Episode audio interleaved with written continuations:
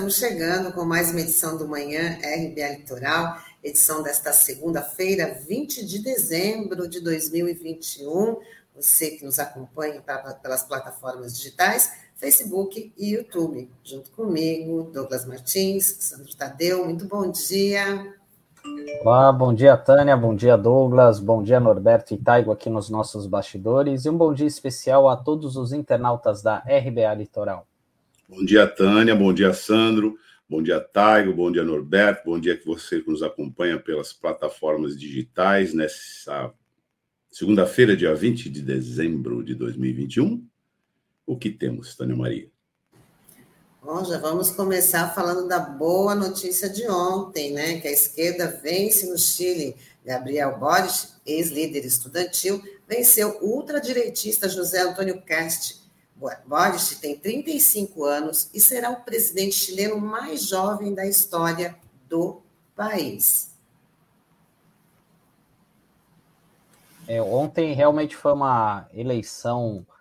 É, falavam que ia ser bem apertada, né? Teve uma participação popular é, bem diferente do primeiro turno, houve um envolvimento maior é, ali na, pelas pessoas, né? Houve até um boicote ali por conta do transporte público, houve uma preocupação que as pessoas né, estavam sendo impedidas de votar por conta disso, mas a esquerda acabou vencendo, né? Com quase um milhão de votos de diferença, né? Foi uma, uma diferença considerável, tanto é que ontem, quando 50% das urnas estavam uh, abertas apenas, é, às 7h20 da noite, o o Caixa, o José Antônio Caixa, já entrou em contato com o Boric, reconhecendo a derrota, enfim, né? Então foi algo, até mesmo o, o Boric recebeu um contato lá do presidente Pinheira, que é de uma outra linha, né? O Pinheira é de uma direita, o José Antônio Caixa, é, Caixa ele é também de uma ultradireita, né? Tanto é que ele é filho de um militante do Partido Nazista, foi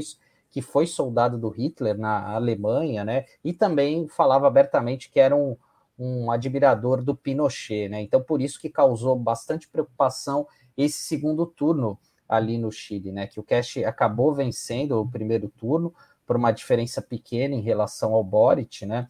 E o Boric agora tem uma nova missão, né?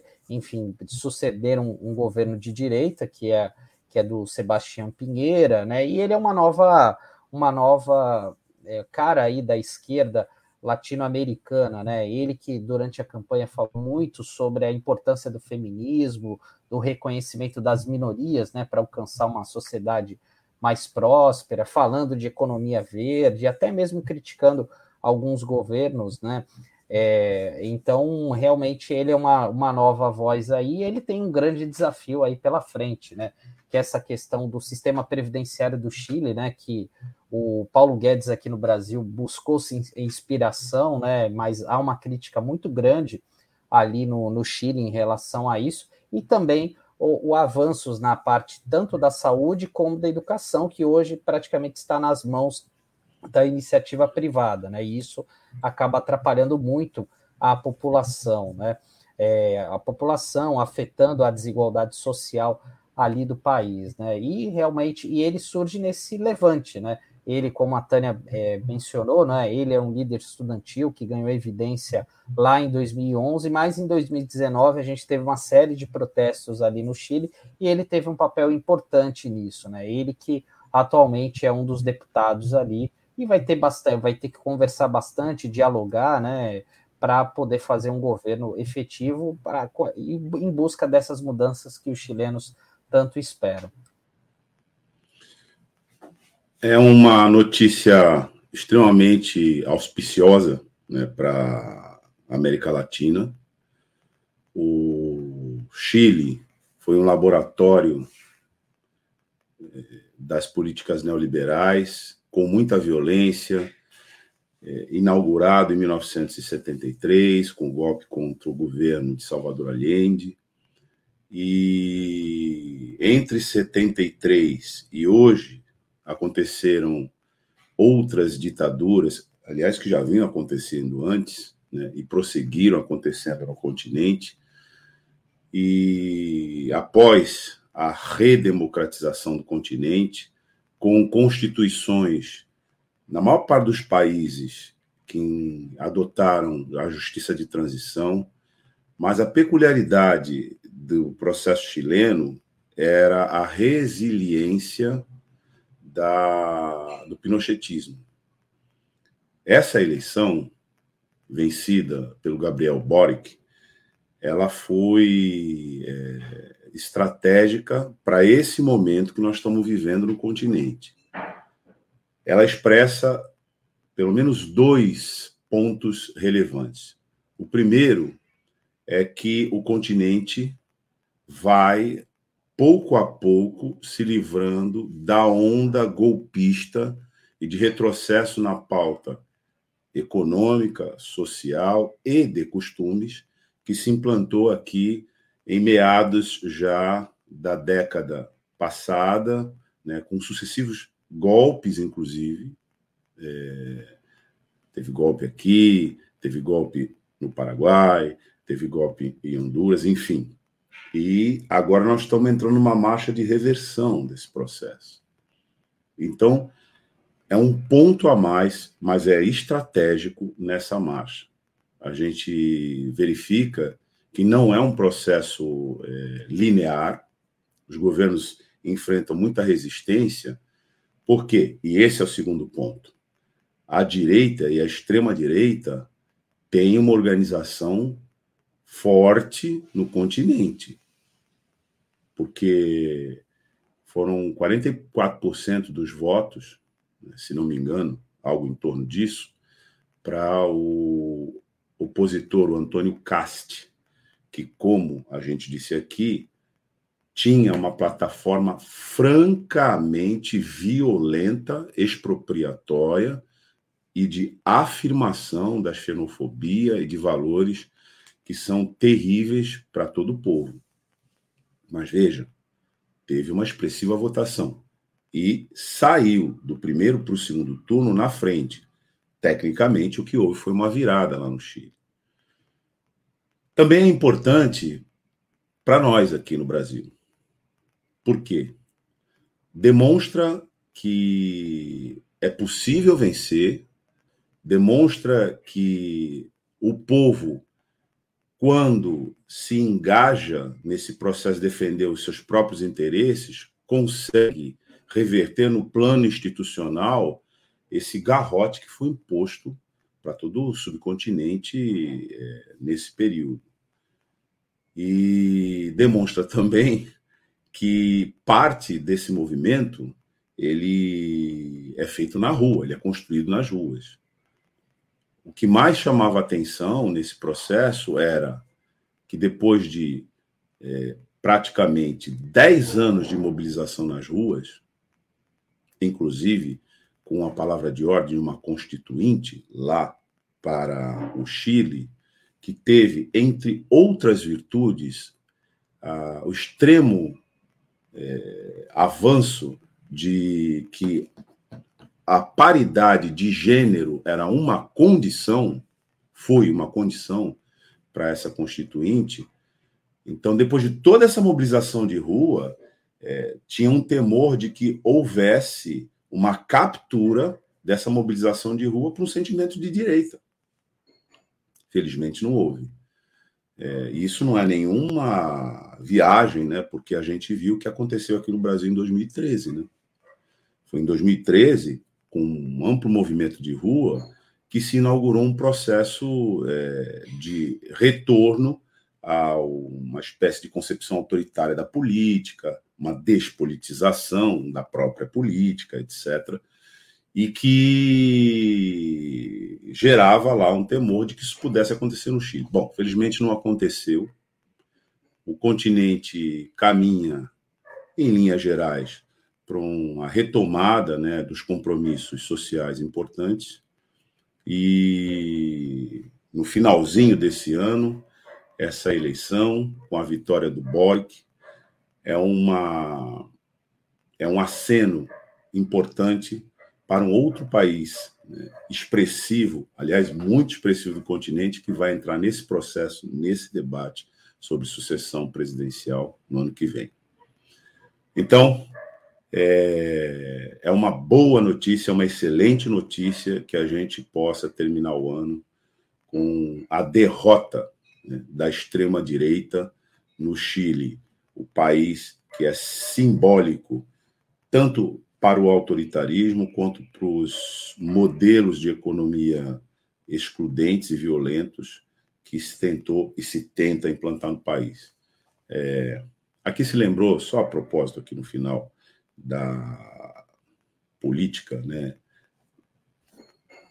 implementada pelo, pelo governo chileno, e se falou inclusive do Paulo Guedes. Não é que o Paulo Guedes se inspirou no modelo chileno, Paulo Guedes esteve lá na ditadura militar de Pinochet, ele esteve lá. E ele foi orgânico do chamado consenso de Washington. Então, e estava tentando fazer isso aqui. É importante que essa vitória né, contamine, né, inclusive, o Brasil no processo que vai se dar aqui no ano que vem. E dando continuidade aqui, a gente vai falar sobre o Conselho Nacional de Secretários de Saúde, o CONAS, que faz um alerta importante. A entidade acredita que o ataque hacker ao Conect SUS pode estar mascarando dados sobre a gripe no país. É que desde que o sistema saiu do ar, no último dia 10, não é possível acessar o sistema de informação da vigilância epidemiológica. E é nesse sistema onde são armazenadas as notificações de síndromes respiratórias e o tipo de vírus que pode ser gerado a infecção, que pode ser desde o coronavírus até o influenza H3N2. E esse influenza H3N2 é o que tem provocado alguns surtos aí nas cidades, né? Em várias cidades do país a gente tem visto uma onda muito forte que é por conta de uma nova cepa aí que foi identificada que essa a vacinação, né, contra a gripe não tem um efeito ainda, né? Então ela tem atingindo muita, muitas, muitas pessoas, né, por aí, né? A gente já tem visto aí e o CONAS, né, que é que é um conselho nacional, né, dos secretários de saúde, tem é um papel muito importante, né? Ele que tem como presidente o Carlos Eduardo de Oliveira Lula, que é o secretário é, de Estado da, da Saúde do Maranhão, sempre teve um papel muito firme aí durante a pandemia, está tendo desde o início da pandemia da Covid-19. Eu lembro que logo no comecinho, né, é, de, de abril de em abril do ano passado, né, é, teve aquela um dos bolsonaristas que estava no governo, né, aquele Carlos Wizard, que tinha um cargo, é, acho que era de inovação, se eu não me engano, no Ministério da Saúde. Ele disse que os secretários de saúde estavam é, é burlando os dados, inflando os dados de mortes pela Covid-19 em busca de mais orçamento, né? E naquela, é, é, naquela ocasião o Conas fez uma nota muito dura é, criticando essa figura do governo, né? E infelizmente, né, esse tipo de informação acabou sendo disseminada e até hoje muitas pessoas acreditam nisso, né? Que a Covid, é, os dados foram falsificados, né? Foram inflados justamente para as cidades receberem mais verbas, né? Então o Conas ele faz esse alerta que é muito importante, né? E também o Conas sempre foi, foi muito claro, é, mostrando a falência do governo federal em impor, em colocar é, políticas públicas integradas para conter a Covid-19, né? Porque é, não houve esse esforço concentrado por parte da União, enquanto estados e municípios tiveram que ter um papel de protagonismo, né, para é, adotar as medidas restritivas aí para impedir a proliferação da Covid.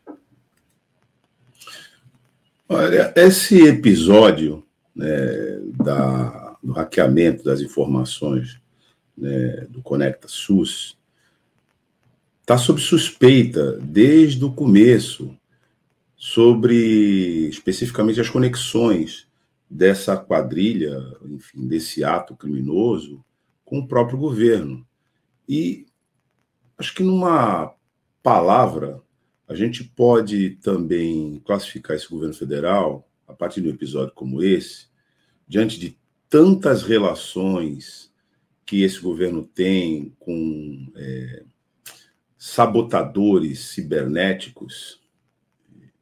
Não estou dizendo que está provado que nesse episódio tenha a conexão, mas está provado que em outros episódios houve conexões, inclusive através da organização que depois ficou conhecido como Gabinete do Ódio, a uma central que a partir do próprio Palácio do Planalto disseminava e dissemina notícias falsas e de certa maneira promovia desinformação na rede. A palavra a que eu me refiro é de autossabotagem. O governo sabota as instituições de Estado responsáveis, nesse caso, pela defesa da saúde pública. É, o contexto em que isso vem acontecendo, que já era aquele de que não ia haver uma exigência do passaporte de vacinação para ingresso no país. Agora, essa polêmica envolvendo né, a vacinação é, para crianças, etc., e a promoção, inclusive, de uma espécie de linchamento, de incitação das autoridades que discutem esse sistema e de como encaminhá-lo, é, demonstra que o governo tem uma política, e essa política é uma política de sabotagem dessas instituições. Então, é, a gente precisa ter atenção a isso, porque através de métodos como esse, você vê como se desorganiza todo o sistema. É, no caso, nós estamos falando de, do sistema de imunização coletiva, através de campanhas de imunização, que, que o Brasil tem um acúmulo, inclusive respeitado fora daqui, que inspira outras. É, outras sociedades nesse modelo sempre foi muito eficiente, porque, por conta da escala né, da, da população brasileira, mais de 200 milhões de habitantes, e a regularidade com que isso vem sendo, com que isso vem sendo feito historicamente, e também, aqui é preciso destacar, a militância de profissionais da área de saúde comprometidos com o interesse público, sanitaristas, e que ajudaram é, a construir o Sistema Único de Saúde, o SUS, que é um complexo que envolve, inclusive, a, essa, essa, essa estrutura que nós já discutimos aqui, que demanda também uma dimensão industrial própria. Tudo isso veio sendo sabotado. Então, esse episódio embora apareça solto no ar e cheio de senões e dúvidas, etc., bom, a gente tem condições, pelo menos, de, dar, de já identificar quais são as conexões desse, desses hackers. Como eles agiram? Porque um, um ato como esse é um ato classificável, inclusive, como terrorismo. Mas se a gente acompanhar essa discussão, essas informações de quem agiu, por que agiu, como agiu, a partir de onde agiu, que objetivos pretendia, elas não aparecem de maneira consolidada para a opinião pública. E será que a gente não tem órgãos com capacidade de investigar e de apurar esses fatos? Então, numa palavra, esse episódio que deu conta aí é, do hackeamento dos dados do Conecta SUS, com todos esses efeitos que a gente está dizendo aqui, tem toda a característica de sabotagem. E no caso de uma sabotagem vinda de dentro do próprio Estado, que tem essas agências importantes para defender a saúde pública, então é uma espécie de autossabotagem. Né? Mas é, aqui, né, entre nós, né, é, que estamos atuando né, em meio de comunicação, essa pergunta é básica, né? Quem fez isso? Essas perguntas são básicas. Quem fez isso? Por que fez? Aonde estavam? Estavam a serviço de quem? Né? Você, se você olhar os jornais, se você olhar os meios de comunicação, você não consegue responder essas perguntas. Ou consegue, não sei. Verdade. Vou falar de um outro absurdo também aqui, Douglas, que é, as ameaças aos técnicos da Anvisa chegaram num ponto que os profissionais tiveram que pedir à agência proteção policial Uma conta falsa para divulgar fotos de diretores e servidores da instituição foi criada como forma de intimidação. Isto ocorre desde que a Anvisa deu sinal verde para vacinação em crianças de 5 a 11 anos com a dose da Pfizer. Essa medida vem encontrando forte resistência no governo federal. E ontem, lá na Praia Grande, o presidente Bolsonaro falou ser, abre aspas, inacreditável o que a Anvisa fez.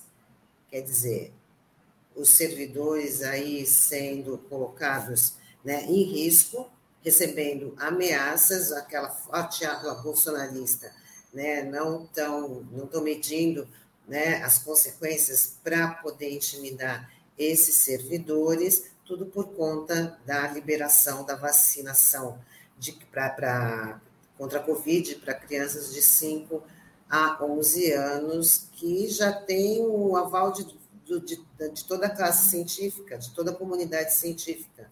Só o governo federal, na figura também do, do Marcelo Queiroga, né, que está resistindo, porque o Queiroga também já falou que não tem pressa para acontecer a vacinação nessa faixa etária.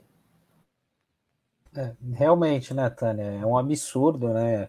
O servidor público ser exposto dessa forma, como foi na feita na, pelo Bolsonaro na live de quinta-feira, dizendo que ia pedir o nome, que os pais teriam o direito de saber quem são os profissionais da Anvisa que liberaram a vacina, mas disse que era uma que era extraoficial, enfim, mas acaba soando como um montão de ameaça, né? E até mesmo ontem a Anvisa acabou acionando, né, os órgãos de investigação e até mesmo o governo federal para apurar essas ameaças de violência contra os diretores ali da entidade, né? Porque horas depois, né, do Bolsonaro ter falado aquela besteira na quinta-feira, vários representantes da Anvisa começaram a receber é, intimação, né, intimações, né, começaram a receber reclamações em suas redes sociais, em tons de ameaças e ofensas, né, por conta de uma decisão que é técnica, né? E só para fechar aqui, é, assim, dando bom dia aqui para Cidinha, e ela resume bem isso aqui, o que essa, o que a gente vive hoje, né? No caso da Anvisa aqui, que é muito angustiante a gente viver num país onde não se pode confiar nos governantes, né? Porque realmente é, é triste isso. Eu diria que é um país em que você tem que se defender dos governantes.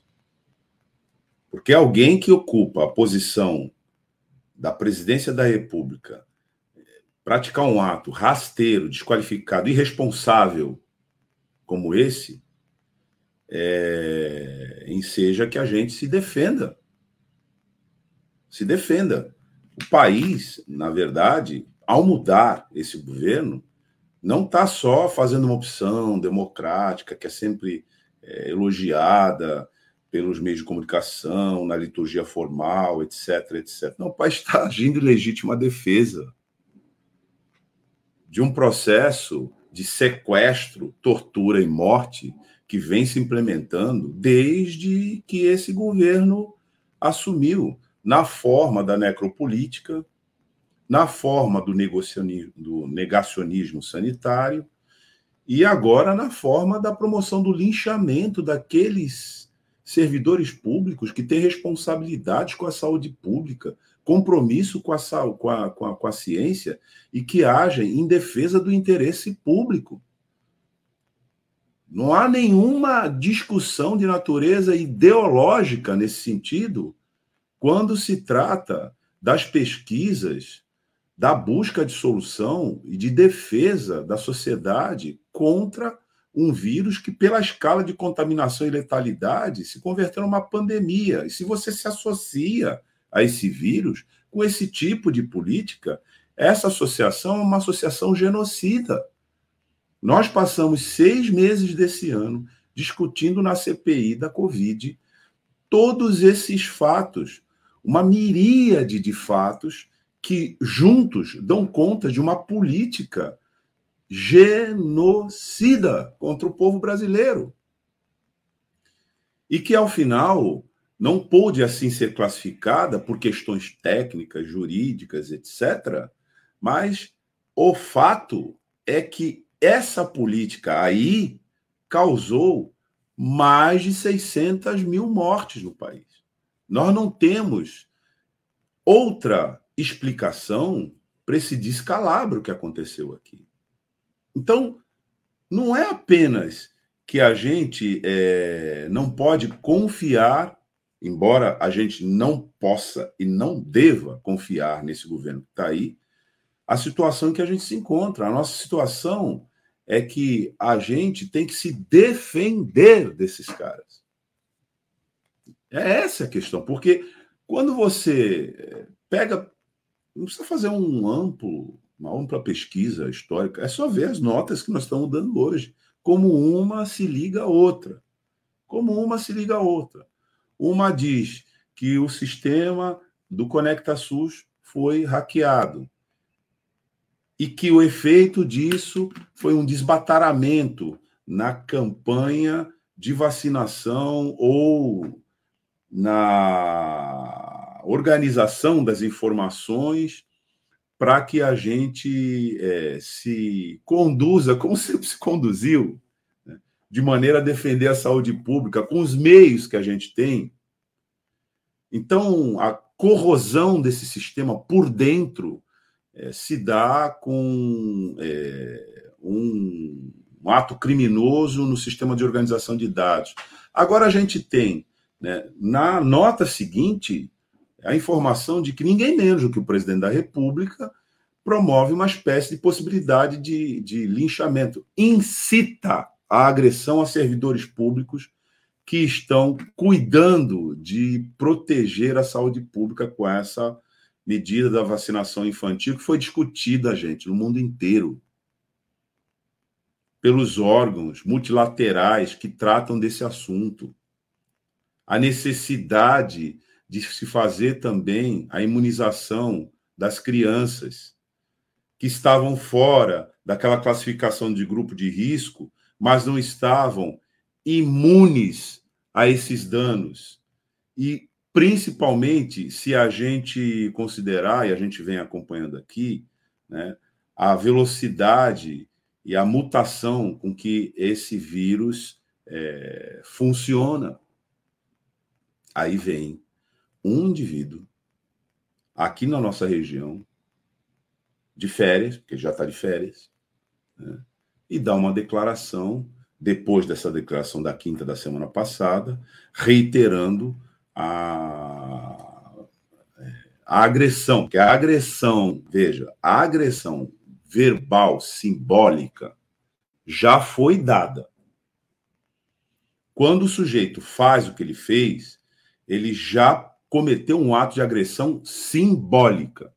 Só que se ele está num cargo que é nada mais, nada menos do que o da presidência da República, essa agressão simbólica pode ir para as ruas, sim e pode resultar em morte. É... Nós, aliás, nós já tivemos episódios assim também aqui, né? Quando nas redes se é, incitou é, a violência contra uma mulher aqui no Guarujá e ela foi morta pauladas no meio da rua. Não é brincadeira isso, gente. Se você fala uma coisa dessa num país né, com essa dimensão, é, já no estado de deterioração, inclusive da sua própria civilidade, promovido por essa gente, é evidente que as pessoas correm risco de morte. E depois quem responde? É só a gente lembrar o reitor, o cancelier, que se matou depois de uma série de acusações, né, todas elas falsas, de corrupção. Então, este sujeito pratica uma espécie de terrorismo de Estado na presidência da República. Então, não são fatos isolados. Eu citei aqui dois, né? Como um está junto com o outro, para a gente entender a dinâmica. E aí, é, aproveitando aqui o comentário da Cidinha, né, coloca, ela está correta quando diz que a gente não pode confiar mas colocar isso um pouquinho mais à frente, dizendo a gente tem que se defender. A gente tem que se defender. Verdade. Bom, hora de conversar com o nosso amigo Sérgio Pardal, para a gente ficar por dentro da coluna da Previdência. Vamos embarcar o Pardal. Também vai comentar aí essas ações, essas, essas, últimas, essas últimas ações aí do governo. Que quem diz inacreditável é a gente, não deve ser o presidente da República. Bora embarcar o Pardal.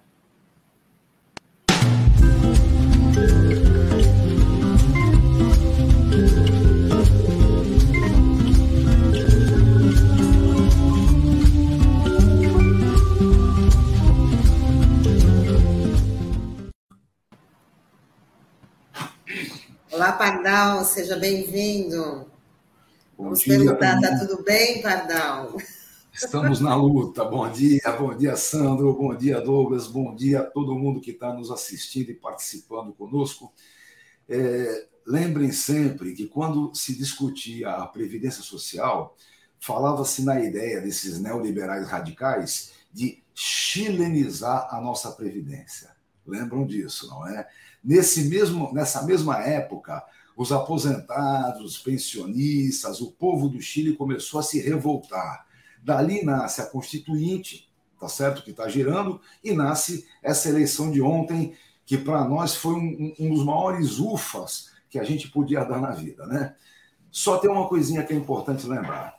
É, se por um lado nós somos vitoriosos, teremos um governo progressista, um governo de esquerda, o Boris é uma grande figura hoje, é um cara da juventude, tudo de importante. Por outro lado, nós temos um nazifascista, assumidamente nazifascista, que tem uma votação grande.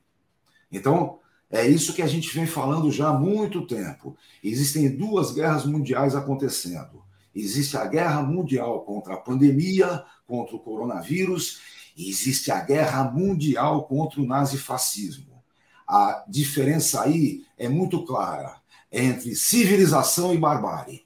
Então, quem é civilizado vai abraçar a causa da civilização, vai brigar contra o fascismo. Mas é importante lembrar que ele, infelizmente, cresceu no mundo todo, não é só aqui.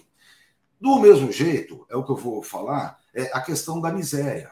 A miséria, meu povo, também cresceu no mundo todo. Só que é bom lembrar. É... Perdão. Existe uma coisa muito importante. Não venham dizer para mim que a pandemia causou a miséria. Isso não é verdade. A pandemia, na verdade, abriu as vitrines. É isso que a pandemia fez. A pandemia abriu as vitrines, mostrou para todo mundo qual é o reflexo de três décadas de neoliberalismo neoliberalismo que se disfarçou de esquerda, de direita, de mais ou menos, de nem-nem, mas é um neoliberalismo que vem achincalhando o estado do bem-estar social, aquela grande questão criada é, no século das grandes guerras. Duas grandes guerras, Guerra Fria, disputa ideológica e o resultado das conquistas é, são, era o direito social, a formação do direito social. Por isso que a gente vem é, é, bancando o tempo inteiro. Aqui nesse Brasil, é, a partir do, do, do, do, crescimento do Poder Judiciário, demonstrando é, toda a, a falcatrua que representava os processos contra o Lula, a partir dali nós temos a recomposição do Estado Democrático de Direito. E aí nós vamos ter que trabalhar que o Estado Democrático de Direito tem que ter dentro do seu bojo, na sua arquitetura, o tal do direito social, no campo trabalhista, no campo previdenciário e tudo mais. Quando eu estou falando da miséria, a miséria que a pandemia, na verdade, é, abriu o jogo, né? A pandemia mostrou o que está acontecendo. Nós temos hoje, lá no velho mundo, lá no farol da Previdência, até aposentado, recolhendo coisa no lixo para poder comer melhor. Então, é evidente que esse absurdo acontece em todo lugar. A gente até é, na campanha contra a chilenização, o pessoal lembra, né? Foi a última grande campanha antes da pandemia. É, naquela campanha que nós participamos, a discussão já era exatamente essa. Tinha uma boa parte, mais da metade dos aposentados do Chile ganhando menos da metade do salário mínimo vigente. Então, e vejam, a ideia dos caras era essa. Eles queriam privatizar a nossa previdência, desvincular do próprio salário mínimo. Imaginem vocês, É, antigamente até tinha, né? É, o, o, mínimo que você ganhava de aposentadoria era 95% do salário mínimo.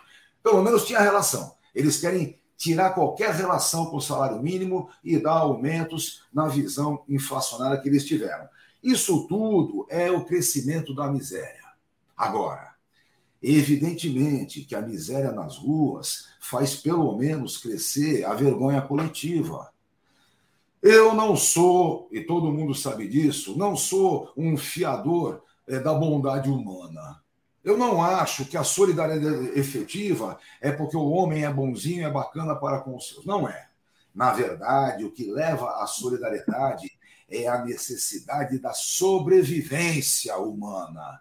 Não é nada mais do que isso. E aí vem esse, essa variante do vírus, é, é, Ômicron, né, que vem lá da África do Sul, do sul africano, mostrando que se não houver vacinação efetiva no mundo, não vai ter vacina que sustente é, as variantes que vão surgindo. E as variantes só vão surgindo aonde é, o bicho vírus pode se desenvolver à vontade, aonde a vacinação não existe. E aí vem o outro lado da moeda.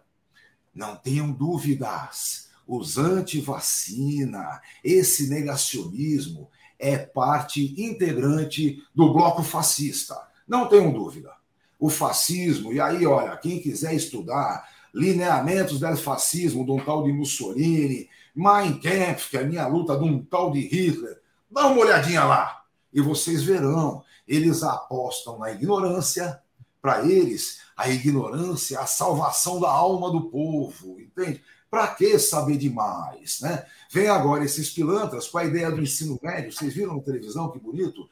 O novo ensino médio, o novo ensino médio que eles querem é o, entre aspas, profissionalizante que crie o seu futuro escravo, né? que vai trabalhar no contrato intermitente, nesse tipo de coisa. Então, não se fiem nesse tipo de coisa. Eles trabalham pela fomentação da ignorância.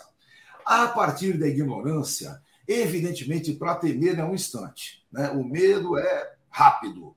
E a partir do medo, para ter ódio, e esse ódio estar representado em atos de violência, também é um estalo de Deus. Então não tenho dúvida. Quem aposta na ignorância, no medo e no ódio é o fascista. Os fascistas apostam nisso. E isso, infelizmente, está, é, como eu posso dizer, no mundo todo. É uma pena, mas está no mundo todo. Claro, nos setores menos desenvolvidos, o combate é diferente. Em muitos lugares estão no poder. Em lugares mais desenvolvidos, o nosso grande medo, eu tenho que confessar, é o percentual de votos que um fascista populista desse consegue. Então, a briga é essa aqui no ano que vem. E aí, a gente sai de férias hoje, né, por um, um períodozinho. Então, já para desejar boas festas e um feliz ano que vem, eu quero lembrar uma coisinha também. A gente sempre disse, né, uma, uma bobagem. 2020, 2021 foi tão ruim que é impossível ser pior. Não acreditem nisso. Não se iludam. Porque é possível ser pior, sim, senhor. Primeiro lugar, nós não só temos que combater o fascista aqui no Brasil, inclusive visando nitidamente as eleições do ano que vem. Vamos acabar com essa patranha toda. Só que temos que lembrar que durante esse próximo ano muita coisa vai acontecer. No campo legislativo, no campo judiciário. Então, é preciso estar alerta, com todas as armas na mão. E as armas que nós temos efetivamente chamam-se ciências, não é? Questões científicas, conhecimento. Essas são as armas que a gente vai ter que jogar para ir para o enfrentamento. A divisão hoje é muito clara. Nós estamos entre a civilização e a barbárie. Nós estamos entre aqueles que defendem efetivamente o Estado democrático de direito. E aí tem um parênteses importante, não é? as pessoas confundiam muito democracia. Democracia é o direito da maioria. Então, se a maioria votar que vai cortar minha cabeça, o que, que eu posso fazer a não ser da minha cabeça para ser cortada? Não é assim. Democracia de verdade é a garantia efetiva do direito das minorias.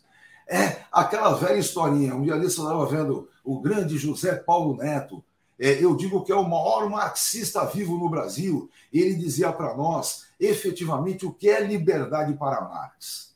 É a liberdade de opções, entende? Isso é a verdadeira liberdade. Quando eu, quando atinjo a minha idade de é, correr minha carreira profissional, eu, brasileiro de qualquer lugar desse território enorme, quando eu atinjo a idade de decidir minha carreira, eu penso falo: ah, vou querer ser engenheiro. E pronto, vou ser engenheiro. Né? Ah, não, eu quero ser filósofo. E pronto, vou ser filósofo. E por aí afora. Então, isso é a verdadeira liberdade. A liberdade que não se dá dentro do sistema capitalista. Não existe. E aí o Zé Paulo faz uma brincadeira e diz: Ó, oh, nós aqui todos temos a liberdade de ir a Paris. Só basta a passagem, é, a grana para ficar em país que não é baratinho, né? Falta só esse é, é, é pequeno é, é, quinhão chamado grana, dinheiro. Então, evidentemente, o que a gente pode desejar para todo mundo é que para o ano que vem a gente lute pela estabilização do Estado Democrático de Direito, pela reconquista efetiva e por um direito social que possa é, garantir dignidade, é, uma vida livre, efetivamente, livre de todo tipo de maldade que está por aí. É, os antivacina, os negacionistas são parte integrante do bloco fascista e assim devem ser combatidos. É aquela historinha, né, pessoal? É, é, aqueles que acham efetivamente que a grama é azul, sinto muito, né? Deixa para lá, deixa pensar que a grama é azul, não vou perder meu tempo. Mas a grande maioria dos negacionistas busca, na verdade, o seu lucro. Busca, na verdade, o crescimento é, é, da acumulação financeira. São canalhas, são sem vergonhas, são gente sem caráter. Esses nós temos que combater efetivamente. E é isso que vai ser no que vem, né? É, tem aí um Luiz no fim do túnel para resolver o problema e nós devemos dar chances efetivas para que esse Luiz possa governar. Então, vamos trabalhar para que ano que vem a gente possa ter o contimento das violências do nazifascismo, seja no campo jurídico, seja no campo legislativo, e vamos para o enfrentamento eleitoral é, que é, depende da gente para que ele efetivamente transcorra no campo democrático. É isso que é o mais importante para o ano que vem. Isso aí, Pardal, muito bom você estar tá aí colocando essa esperança, né? A esperança que a gente começou onde teve gente com, com o coração um pouquinho mais aquecido, né? Deu lá, mesmo sendo lá no Chile, de repente essa, essa mesma situação se reproduzir aqui no Brasil, e você colocou aí muito bem. O Chile é bom exemplo para a gente sempre. O Chile foi laboratório, o, o laboratório mais explorado e mais sacaneado do neoliberalismo. É a comprovação científica de tudo que dá errado, tudo que dá errado, e é também a comprovação científica do que é o combate político. É lembrar, veja, ali no Chile, entre Pinheira e esse Katz, né, Katz, entre um e o outro há uma diferença grande. O Pinheira é conservador, é de direita, os cambal, mas ele está no campo civilizado. O outro não. O outro está fora do campo civilizado. O outro é optante da barbárie e não do campo civilizado. Eu não vou esquecer nunca quando o débil mental, que é o nosso presidente, no Chile, é, ia tecer loas a Pinochet e o Pinheiro me interrompeu e disse: aqui não se faz isso. Ele teve que engolir e ir embora. Então, é, o nosso grande problema é esse imbecil, esse fascista de lá ter dado esse crescimento é, eleitoral. Mas eu acho que a costura que vai se fazer com a, a, a, constituinte chilena, acho que a costura que vai se fazer com grandes líderes da esquerda, molecada nova, juventude, que vai ter uma atuação muito grande, eu acho que essa costura vai ser exemplo bom para a gente. Eu acho que eu estou muito confiante é, é, no campo democrático do Chile e acho que a gente, no ano que vem, vai ter é, muita coisa para aprender e muita coisa para trabalhar nesse mesmo sentido. É, Pardal, primeiro elogiar que esse cenário novo que você está. Né? Mudou aí o código de cores. É, ao mesmo tempo, também registrar que essa mudança, primeiro, é uma decretação né, de óbito daquele modelo de previdência que, no caso recente, levou 10 anos de batalha na rua para ser derrotado. Né? E nessa batalha resultou na, no processo eleitoral que a gente está é, observando com uma expressiva votação da extrema-direita. Ao mesmo tempo, isso demonstra também, pelas dificuldades com que essa vitória se deu, dificuldades futuras para o governo, esforço político que não dá para fazer um governo apenas no nível institucional, mas toda essa mobilização e participação social tem que ser escancarada, porque essa é a forma como esses governos, é, Chile, Peru, é, a própria Argentina, enfim, Bolívia, esses governos que nós estamos vendo, que estão retomando esse processo, como você diz, de um marco civilizatório, eles precisam ser encaminhados. É, eu queria ressaltar é, a, hoje a, a impossibilidade de você confinar esse processo dentro de um único país. Como isso é integrado, como é necessária uma política para a defesa e sustentação desses governos agora uma política de relações é, internacionais no subcontinente que reúna, fortaleça, articule esses governos, como a gente vinha fazendo antes de acontecer o golpe aqui.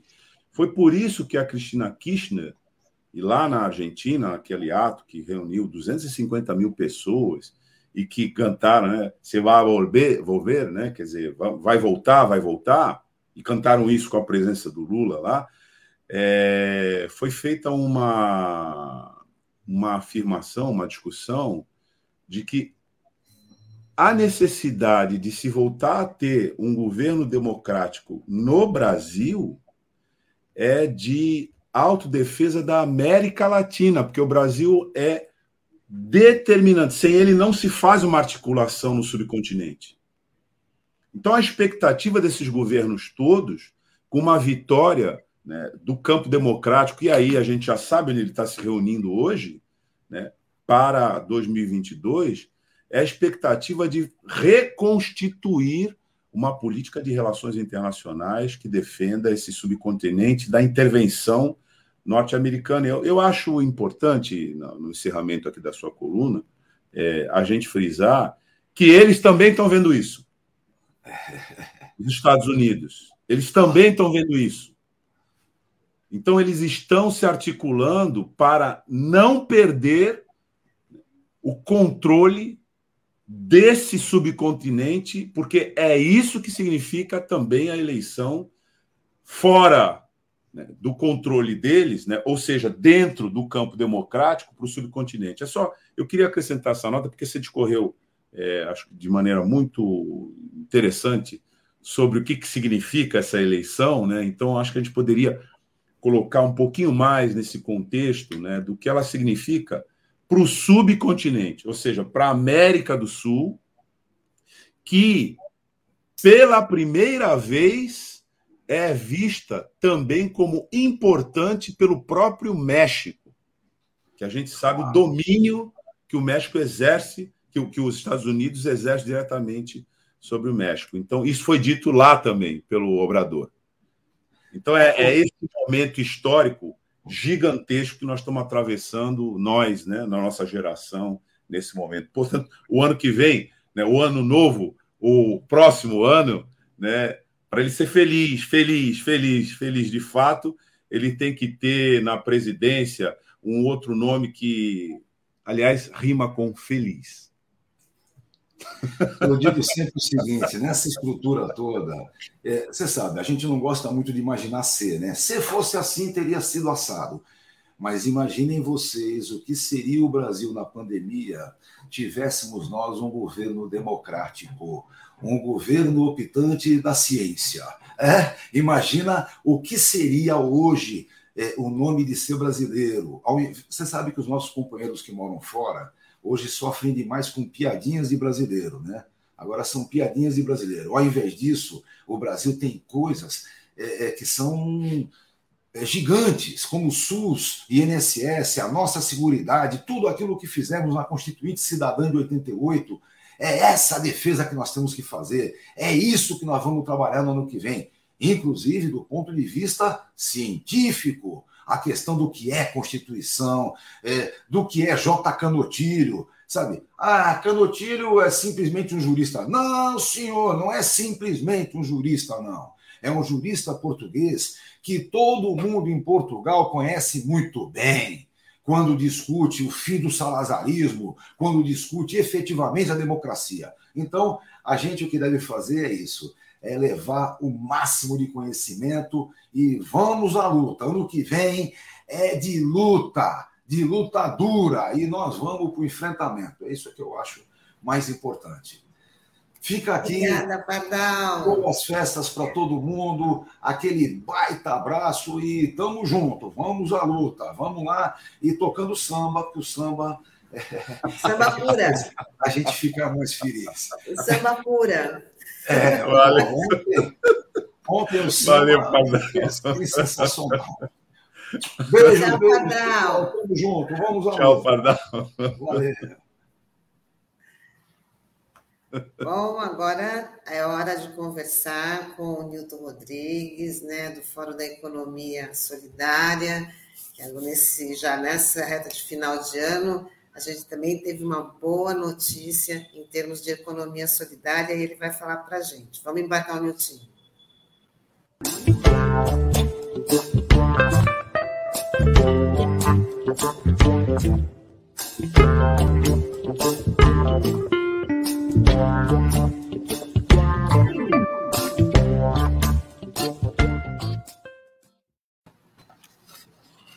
Bom dia, Nilton Rodrigues.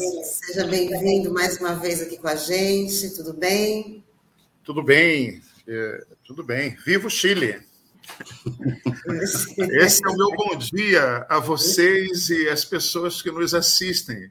Vive, viva essa esperança que surge desse país, um jovem de 35 anos é, que, que vem plantar, vem lançar a, a, a democracia, a liberdade, enfim, que ele, que ele não se afaste desses princípios e valores que o elegeram. Bom dia, Newton. Bom dia, Douglas. Bom dia, Sandro. Tânia. Newton, é, aqui eu acho que é uma boa oportunidade, é, antes da gente fazer uma fazer umas perguntas específicas para você sobre a pauta da economia solidária aqui no município, é, de te ouvir sobre práticas que vêm é, da cultura andina. Eu estou falando isso a propósito da eleição do Chile, né, do bem viver, é, que integram as novas ideias e organizações de política de participação democrática, né, defesa da natureza e trabalho no mundo, porque elas têm uma relação direta com é, a economia solidária, então não poderia perder a oportunidade de te fazer uma pergunta de contexto sobre nessa recente e feliz, como você disse, eleição do Chile, entre essa concepção do bem viver, né, e de quem é que introduziu isso na política, é, com a própria economia solidária. É, é, Para muitas pessoas que estão ouvindo a gente, deve estar se perguntando, mas o que, que esse sujeito está falando? O que, que, é isso aí, bem viver? O que, que significa isso, né? E eu não podia perder a oportunidade de fazer uma pergunta de contexto sobre isso. Ah, que maravilha. Bacana. A gente tem no, hoje nós temos um sistema que econômico que é hegemônico, que é o capitalismo, né? E ele se fundamenta na competição. Então, nas escolas, é, ensina-se que a pessoa tem que se preparar para competir. Aqui no Brasil, nos Estados Unidos, em todos os lugares. Né? É, criaram o termo chamado empreendedorismo.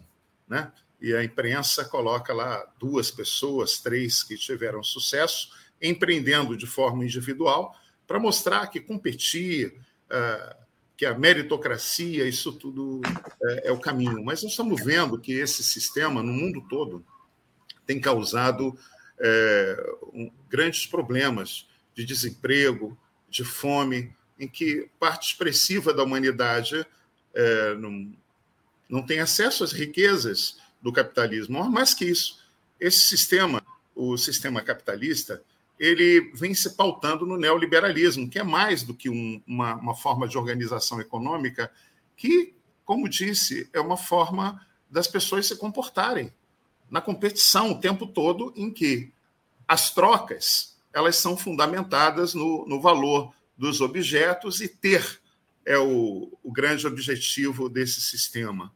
E quem não tem é tido como fracassado. No bem viver, não.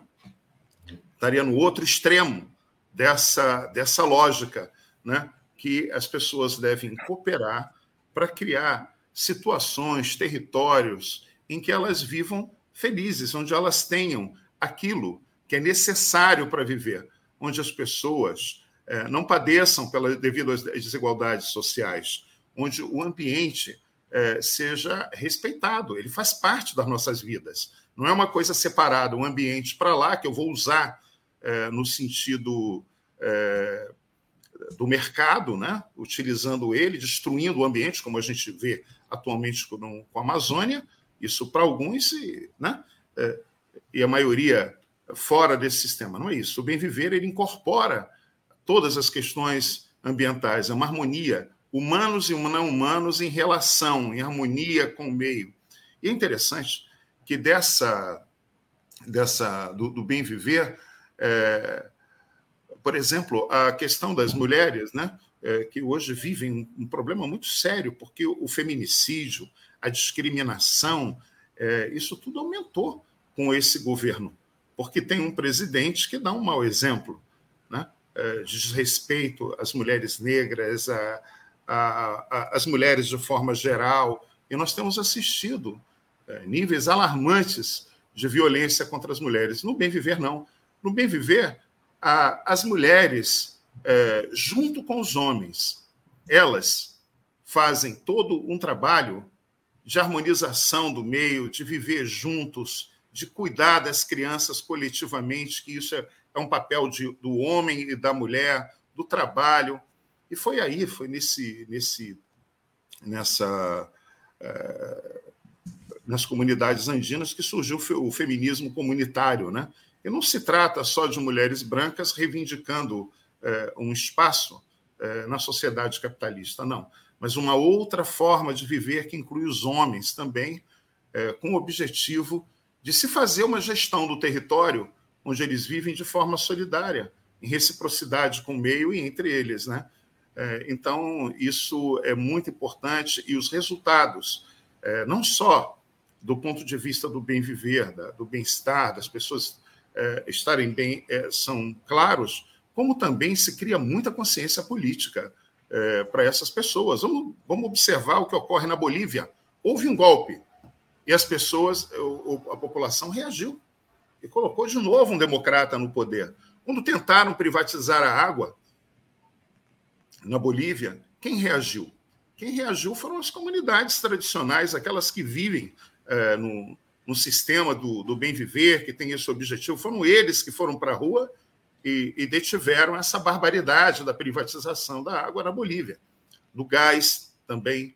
Então, assim, é, a gente está falando não só de uma, quando se fala de bem viver, não só de uma organização, uma forma de organização econômica equitativa, né, que tem esse objetivo, mas mais que isso, de conscientização política para que as pessoas incidam na sociedade façam intervenções na sociedade para que todo o conjunto da sociedade ganhe. E são nesses valores, nesses princípios do bem viver que a economia solidária se inspira. Bem, Netinho. Bom, Netinho, para nós aqui na cidade, tivemos uma boa notícia aí na, nesse finalzinho de ano, né, aprovado um, projeto que fomenta aí a economia solidária, eu queria que você falasse sobre toda, né, toda a mobilização que foi para a aprovação desse projeto né, e da importância dele. É, o, esse projeto é, foi de iniciativa da vereadora Thelma de Souza, ex-prefeita, que na própria gestão dela, é, o trabalho a, associado teve muito destaque, mas não tinha esse nome ainda de economia solidária, iniciou, iniciou só em 1980. Por exemplo, naquela gestão, nós pudemos a, assistir, por exemplo, o, os usuários dos serviços da saúde mental terem inserção, reinserção à sociedade por meio do trabalho e de um acompanhamento também é, da prefeitura, dos seus profissionais, no maior projeto é, antimanicomial que foi implantado no Brasil. Foi uma referência e é até hoje. Nós vimos é, grupos de compra em Bertioga, é, de consumidores, enfim, houve muitas ações. E ela, então, sempre teve esse vínculo em contato com com os integrantes do Fórum de Economia Solidária da Baixada Santista, que eu milito neste movimento, junto com muitas outras pessoas. É, foi então foi elaborado uma proposta é, de legislação para o município para regulamentar o, o apoio público, né, para disciplinar, para estimular a economia solidária na nossa cidade. E isso é muito importante, porque hoje no Brasil a economia solidária ela tem legislação em 115 municípios é, e 23 estados. Né? Então, é um processo que vem se conquistando no seio da, do poder público, das prefeituras, dos governos do Estado. No governo do Estado, por exemplo, é, o projeto de economia solidária foi aprovado pela Alesp, pela Assembleia Legislativa, no ano de 2011, por iniciativa do deputado do então deputado Simão Pedro, e até hoje não foi implementado pelo governador. Nenhum deles. Todos que passaram por ali, Alckmin, é, Márcio França, nenhum deles operacionalizou esse projeto que foi aprovado é, na Assembleia Legislativa. Então, também não adianta ter uma legislação no município que autoriza o, o governo é, implementar uma política pública de economia solidária se ele não faz. Né? E, por outro lado, o movimento social, os trabalhadores, eles também não devem esperar é, que o governo tome essa iniciativa. Eles têm que estar organizados e cobrar isso. Né?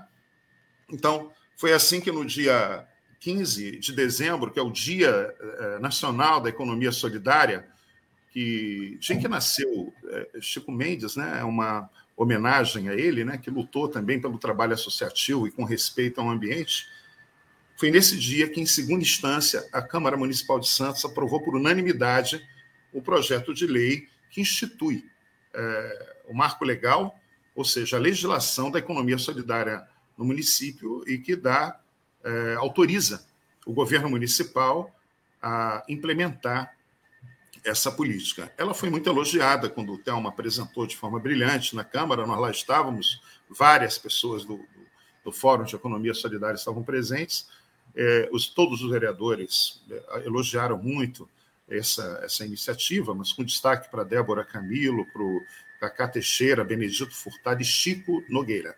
Né? Quer dizer, todos eles é, se pronunciaram é, e isso levou, inclusive, a, que todos nós né, é, passamos a ter mais ânimo ainda diante dessa situação, porque nós podemos contar com essas pessoas. Então, isso foi aprovado, e, e ao final, a Thelma de Souza nos informou que o prefeito Rogério Santos encontrou com ela e disse que receberia uma comissão do Fórum de Economia Solidária da Baixada Santista para debater a implementação dessa política. Eu lembro bem que Douglas Martins, quando foi é, candidato a prefeito é, dessa cidade, de Santos, ele trouxe também a proposta de economia solidária no seu programa. E ele usou um termo que, para mim, é, foi assimilado né, por mim.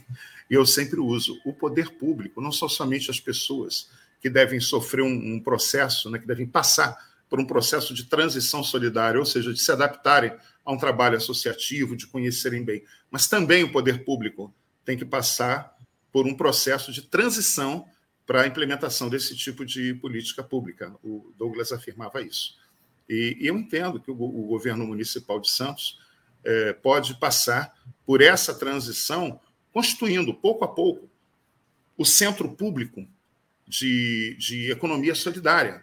O centro público é o endereço, é o local onde a economia solidária vai funcionar, com equipe multidisciplinar, para atender tanto aqueles trabalhadores que queiram se associar, que queiram informações, como aqueles projetos que já estão em andamento na cidade. Né? Isso é de fundamental importância. Então, tem um tempo, tem um prazo para fazer essa adaptação. Mas é, eu creio que isso é, é uma, uma, uma situação que Santos é, não vai poder escapar, porque nós não temos nenhuma, é, nenhuma perspectiva de geração de emprego é, na cidade. Isso é um fato, nós vivemos uma crise profunda. O, o Pardal acabou de falar da, da Freudental, né? ele acabou de falar da, da crise que, que, que, provavelmente vai se agravar em 2022. Então, se a gente tem, por um lado, o Estado, que é o município, o governo do Estado, tal, que não vai gerar emprego, né? não vai ter concurso, não vai ter recursos, tal, e, por outro lado, a iniciativa privada já praticamente é, esgotou a sua capacidade de absorção de mão de obra, desse exército né, é, de mão de obra, o que nos resta? Resta os trabalhadores se associarem para poder resolver seus problemas. E o, e, o, e o município, ao invés, a prefeitura, ao invés de alocar recursos para grandes empresas, para grandes projetos, pode perfeitamente é, optar por um modo de desenvolvimento econômico diferenciado, que vai aumentar a democracia econômica na cidade, vai dar, vai aumentar a pluralidade, é, as opções, a pluralidade é, econômica, enfim. Mas mais que isso, é um processo também de conscientização política das pessoas, para que elas juntas façam a autogestão é, dos seus negócios, da sua, dos seus empreendimentos. Se vocês me permitem, eu queria assim apenas é, citar alguns exemplos que já existem na cidade, como por exemplo a lavanderia 8 de março, que se situa na, na rua Amador Bueno 309. Ela já funciona lá há 13 anos. Então, é uma prova concreta de que o, as mulheres que se associaram, que se uniram para prestar um serviço que é higienizar roupas, como dizia Paul Singer, né? o patrono da economia solidária no Brasil. Ele falava, não é lavar roupas, higienizar roupas. Ele falava isso. Né? É uma prova é, de que as pessoas, partindo da sua lógica individual para uma lógica coletiva, ou seja, em que elas fazem a, autogestão, a gestão do, do empreendimento, em que elas juntas, elas lavam, elas passam, elas recebem os clientes, elas precificam, elas observam o mercado como se comporta para elas poderem também é, se situarem.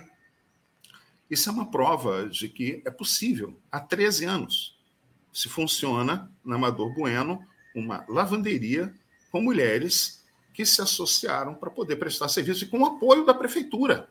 Isso é que é mais importante. Com apoio da prefeitura, com apoio do poder público.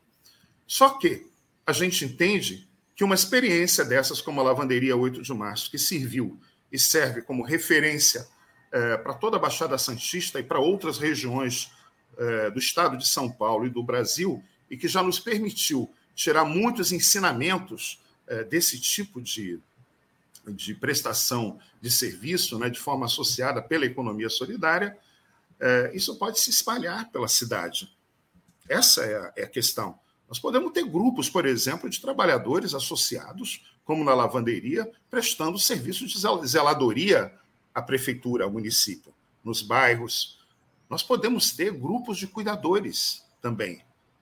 Então, as possibilidades são muitas que podem ocorrer no município de Santos, com apoio do poder público dessa legislação que permite, inclusive, ao prefeito é, dar um rumo à cidade em que minimize é, não só isso, né, que minimize essa dor do desemprego, é, da fome que nós estamos é, passando, muita, uma parte expressiva da nossa gente, mas principalmente apontando que existe uma outra forma de se trabalhar, de se consumir, né? de se poupar. Por exemplo, é, aqui em Santos, por exemplo, tem pelo menos é, 11, é, que eu conheço, uns 11 empreendimentos é, de economia solidária, além da junto com a, com a lavanderia. Tem, por exemplo, a Unisantos dá um apoio a grupos de produtores de velas, ao turismo de base comunitária de Tucaruara. Tem o grupo do Livres, que dentro do Livres tem um grupo de consumo de quase 200 famílias. Tem também um grupo de entregadores que prestam serviços de forma associada, sem serem explorados pelo Uber ou pelo iFood, que fica com 15, 20, 25% do que eles trabalham, do que eles fazem, sem fazer absolutamente nada. Mas eles não. Todos os, os o, o, o recurso que é destinado é deles, né? Então, se tem esse grupo de entregadores é, no Livres, isso também é uma referência para a gente poder ter um aplicativo municipal ou regional que não seja Uber, mas que seja de gestão dos trabalhadores que trabalham nos aplicativos. Isso já se dá nos Estados Unidos, onde mais de 4 mil é, motoristas já estão numa cooperativa e largaram essa história do Uber de serem explorados. Então, é, nós temos o Livres, né, com essa, os grupos de compra, com os entregadores, que junta agricultor familiar de outras regiões também para fazer entrega. Tem o Óleo Noel, que é um grupo muito interessante, interessante é, com Leandro Nascimento, que trabalha lá no, no Jardim São Manuel, e outros bairros que eles coletam óleo, comercializam, enfim, com as pessoas. Tem a feira de orgânicos que o Paulo Marco, que também é da prefeitura, é, gestor, ele é, trabalha, ele organiza, de, tanto dentro da lavanderia 8 de março como nessa feira de orgânicos, é possível observar finanças solidárias, que também é um processo de finanças solidárias que também é, é uma, uma, uma, forma de, da economia solidária. Por exemplo, na lavanderia, elas guardam, é, deslocam cada uma um recurso para que elas utilizem cada uma num momento em que elas precisarem. Elas guardam o dinheiro delas, é, uma outra parte elas guardam para terem no final do ano um abono de Natal. A economia solidária não tem décimo terceiro, não tem empregador, mas ela pode guardar todo mês e no final do ano ter o abono de Natal. E também juntas é, terem a, as férias de cada uma. Então a gente observa que a solidariedade de prestação para prestação de serviço de forma coletiva se observa na lavanderia 8 de março, a comercialização é, coletiva na feira orgânicas, a solidariedade, por exemplo, para o consumo coletivo juntos, ocorre no Livres, para o trabalho de entrega ocorre também no Livres. Na Feira de Orgânicos, eles também têm um fundo é, solidário. Tem a Horta Bons Frutos também no Jardim São Manuel, né? em que se produz alimentos para as pessoas que ali trabalham. É uma forma de produzir de forma solidária, porque é um grupo de pessoas que assim é, faz. E tem as cooperativas de catadores, né? a Comares, a ONG Sem Fronteiras, né? que não é uma cooperativa, mas é uma, uma ONG mas que se dedica também. Isso é um trabalho fantástico que os catadores é, prestam à sociedade. E se a prefeitura paga, se a prefeitura paga as grandes empresas para fazerem coleta de resíduos, por que não pagar as cooperativas? Isso está na política nacional de resíduos sólidos, é uma obrigação fazer isso. Então, a gente tem ainda dois projetos em Santos que eu vejo que tem um grande potencial para se tornar também um, é, um trabalho que vai estimular a geração de trabalho e renda de forma coletiva, que é o Composta Santos, que é um, um projeto da própria prefeitura né, de compostagem, e o Composta e Cultiva, que está ancorado é, lá no, no Fórum da, da Cidadania. Então, eu vejo todas essas possibilidades que já existem pela lei, elas devem ser apoiadas, e mais que isso, todas aquelas pessoas que quiserem se associar para isso, com essa finalidade, é, ter apoio pelo centro público que deve ser criado, assim como um fundo é, com recursos, né, um fundo para que se é, invista e também disponibilize recursos para o custeio da, dessas atividades, é muito importante, tem que ter dinheiro. Pode ser dinheiro que venha de emenda parlamentar, é, é dinheiro que venha é, do próprio governo federal num outro quadro, porque esse que está aí acabou com a Secretaria Nacional de Economia Solidária, ele não quer nem saber disso, né? O Paulo Guedes, naquela reunião do dia é, histórica, né, do dia 22 de abril é, de 2020, que ele fala: nós temos que investir no grande, no grande empresário. Nós estamos vendo aí o resultado que está se dando. Rogério Santos, o prefeito dessa cidade, ele pode entrar para a história. Foi isso que deram para ele. O Fórum de Economia Solidária da Baixada Santista, junto com a prefeita Thelma de Souza, deu uma oportunidade a essa população, a população de Santos, principalmente a mais pobre, porque esse documento, ele que foi aprovado, ele prevê, por exemplo, que esse trabalho tem que ser priorizado pela, para a população de rua, egresso do sistema penitenciário, comunidades periféricas de baixa renda. Nós estamos dando uma oportunidade à prefeitura, à cidade, ao prefeito, né, principalmente ao prefeito, de entrar para a história, como o prefeito que implementou uma política municipal de economia solidária para a gente virar esse jogo, começar a construir uma, uma sociedade. Aliás, já começou esse processo, né? Várias ações que eu já citei, pelas próprias ações de formação do fórum, mas que seja institucionalizado. Porque se o recurso público ele vai para as grandes empresas, eu pergunto, por que não para os trabalhadores organizados para prestarem serviço? E esse processo de autogestão ele é extremamente educativo para as pessoas cuidarem das suas vidas de forma coletiva e exercerem a cidadania. Milton, bom dia, uma satisfação estar recebendo você aqui. É, você citou um, um, dado muito interessante, muito preocupante, dizendo que somente 115 cidades do Brasil e 13 estados possuem um marco legal sobre essa questão da economia solidária, né? E na último dia 14, né, a gente teve a última reunião do Condesb, que é o Conselho de Desenvolvimento aqui da Baixada Santista, e um do, uma das câmaras temáticas é justamente voltada para a economia solidária, né, economia criativa. E eu queria que você falasse é, como é que está isso em âmbito regional, né? É, porque você falou, olha, isso não depende apenas da, é, de ter uma lei específica, né? Precisa da boa vontade, precisa da pressão da sociedade para que isso seja efetivado. Como é que está isso aqui na nossa região? Aqui na região, é, Sandro, primeiro assim explicar uma coisa: a economia solidária ela é autogestionária.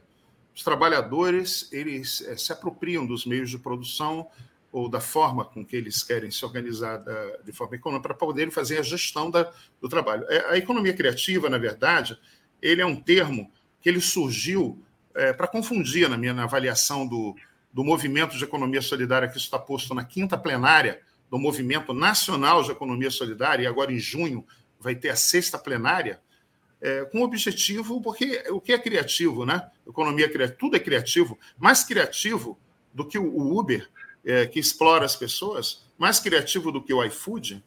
Quer dizer, a criatividade ela tem que estar em tudo. Não é isso? Então não existe é, uma, essa coisa da economia. Existe a economia solidária, a gente está falando de solidariedade em forma de reciprocidade, em que as pessoas se unem, não tem patrão. Essa é a questão.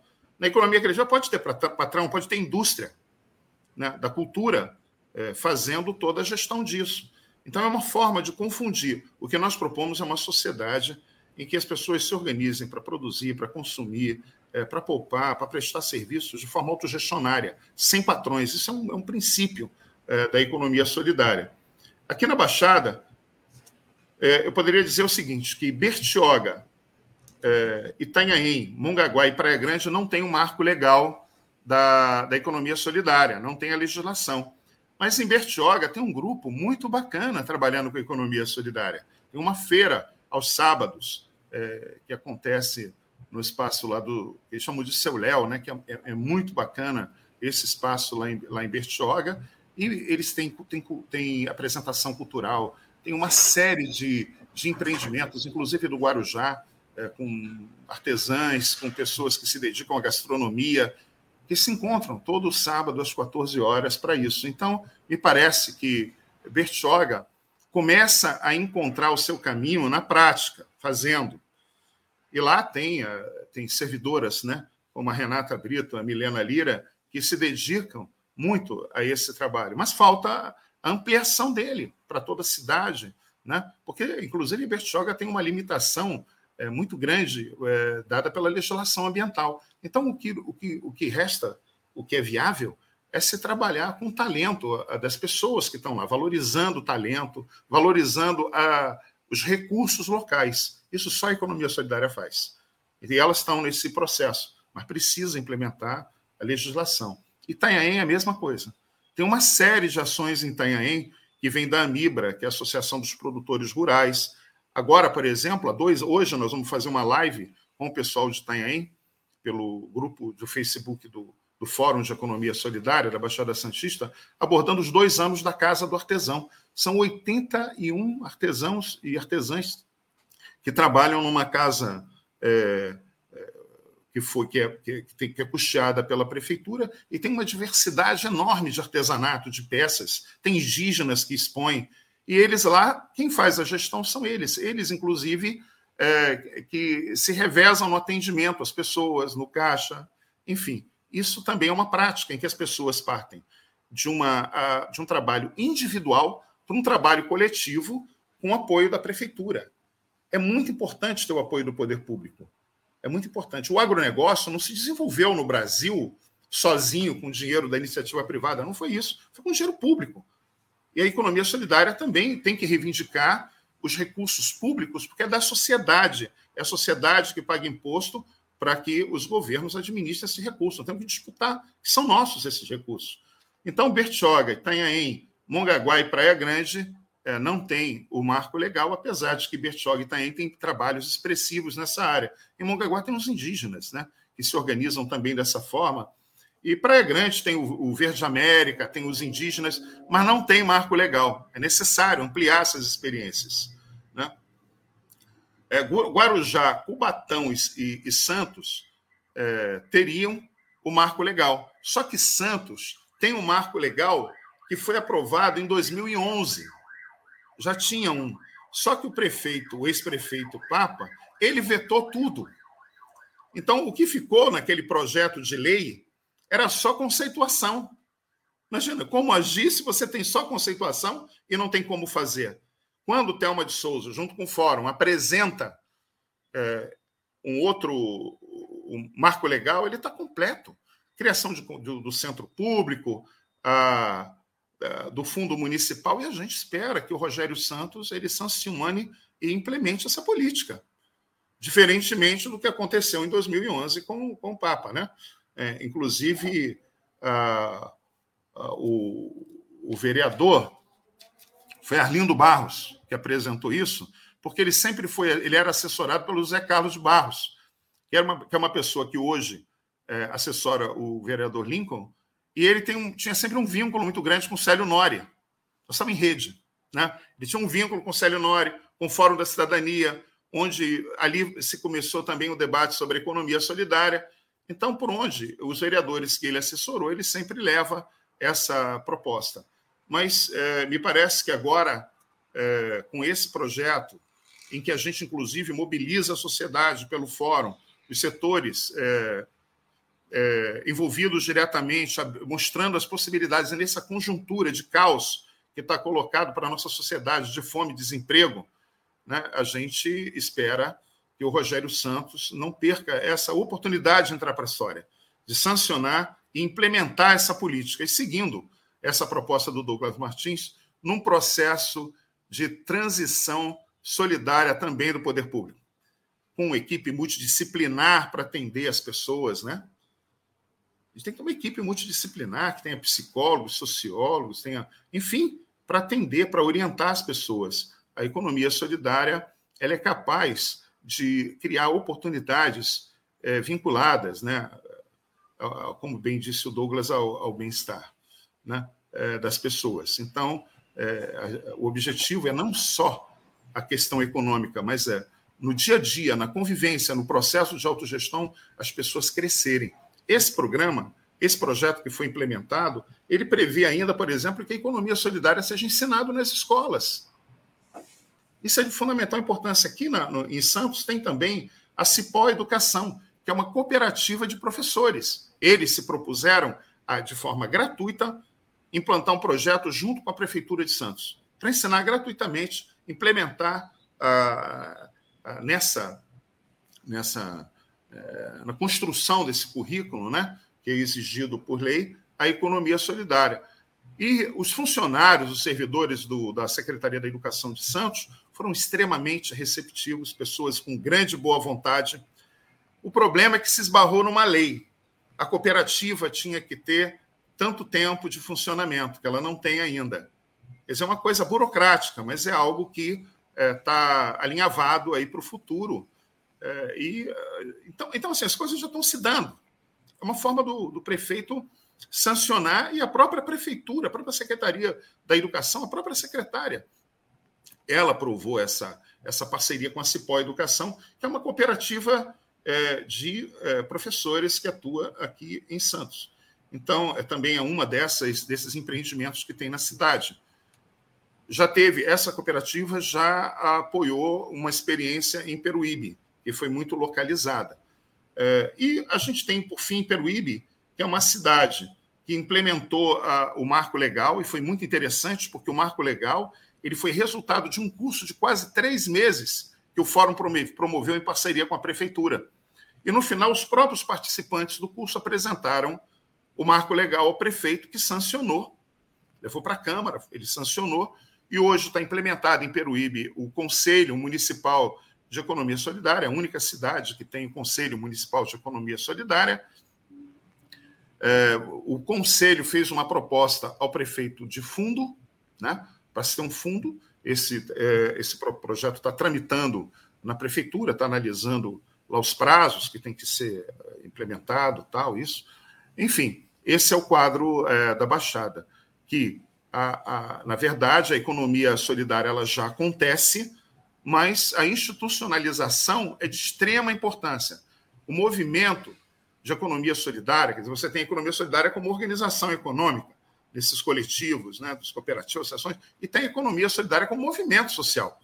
A gente entender que a economia solidária ela tem que ser assimilada pelo Estado no sistema tributário, na saúde, na educação, em todos esses aspectos. É, então, é, como enquanto movimento de economia solidária, nós temos que lutar pelos recursos públicos. É uma irresponsabilidade dos movimentos sociais apenas é, acharem que é, a gente vai conseguir se organizar sem recurso, implementar a economia solidária sem recurso nenhum. Isso é querer chegar à Lua sem foguete, né? Eu sempre afirmo isso, né? Então, é, é, deixar bem, nós temos que fazer essa luta. É, é... Vai, vai perguntar, Então, diga. Não, não, não, na verdade, a minha. É um, eu, a, a, as respostas do Newton foram tão abrangentes que nesse nessa entrevista aqui eu acho que já está sobrando pouco espaço para a gente perguntar. Eu queria só ressaltar é, o aspecto pedagógico é, economia solidária, que vai para além, que é isso que ele disse, né? É, economia solidária como movimento social, que vai para além da atividade econômica propriamente dita, né? Que já é um, uma revolução, porque ela é tocada pelo princípio da autogestão, que aí sim é, é, uma, é uma revolução, porque é ela, ela opera uma, inversi, uma inversão radical em como se trabalha hoje. E eu queria registrar exatamente isso, essa dimensão pedagógica, porque ela desconfina, né, acaba com esse confinamento da economia uma espécie de clausura esquizofrênica, onde a atividade econômica mata os seres humanos. Né? Ela se dá numa lógica de desumanização. E aí ela, ela, ela contamina o processo todo, inclusive o próprio Estado. Estado aqui que eu estou falando no sentido amplo, né? E é por isso que um movimento nessa direção, como o, Newton apresenta, necessariamente reeduca. Necessariamente reeduca. Porque como é que você vai fazer uma política pública né, de autodefesa da sociedade, essa que é a verdade, contra essa lógica predatória insana, né, se você próprio não consegue entender os fundamentos disso, mais do que isso, que aí não é uma é, elucubração filosófica, a necessidade material disso. É, em vez de você comprar por exemplo, para as redes públicas, né? a produção de grandes conglomerados industriais, que dentro deles já trazem uma política destrutiva em termos de disseminação de agrotóxicos, etc., através dos seus alimentos, você trabalhar com é, essas redes da economia solidária, que tem inclusive esse cuidado, porque é, é, impossível você dissociar uma coisa da outra.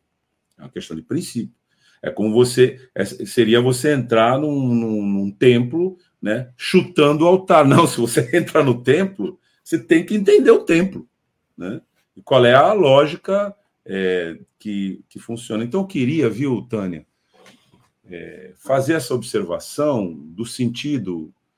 O, o Newton falou do aspecto econômico propriamente dito, ressaltou muito essa questão da autogestão, porque senão você não entende como é que é o processo, e aliás, também muito importante essa distinção que ele fez, essa observação que ele fez sobre essas terminologias que vão se adotando, que são muito simpáticas, mas elas não, não, não abandonam a letalidade da competição predatória.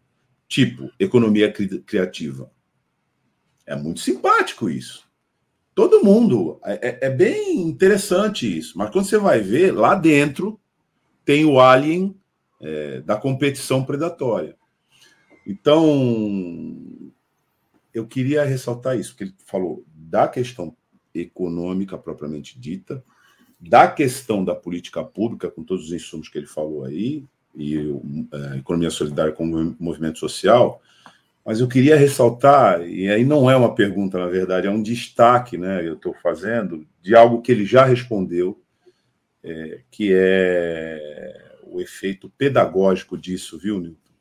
Que assim, ouvindo você falar, só de ouvir você falar, a gente é, não é por conta. É, é, claro que é você falando, você com seu jeito falando, mas o que você está falando reúne uma contribuição imensa de muitas pessoas.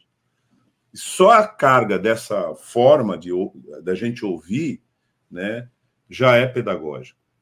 Força a repensar, força a reorganizar. Então era isso. E aí eu eu, eu, eu, eu anotei aqui, eu não ia falar, sabe? Mas eu vou falar. É, o, o, o Newton deu muitos números sobre economia solidária aqui. E ele deu muitos números referentes ao território aqui que a gente se encontra.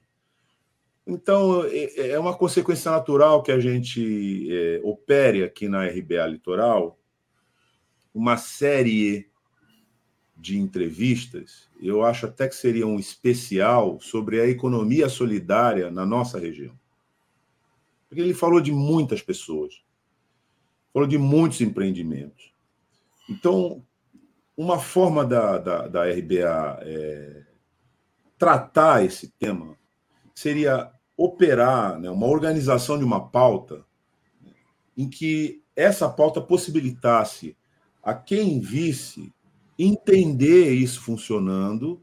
Os personagens são reais, não é um debate é, abstrato, né? E como isso é, pode funcionar para a saúde da região né? é, social. Então, eu não ia falar, eu ia terminar aqui, né? e depois eu ia, já porque eu já tinha escrito aqui, né, para propor na né, nossa organização de pauta. Mas eu acho que. É, acho que tem, é bom falar, né?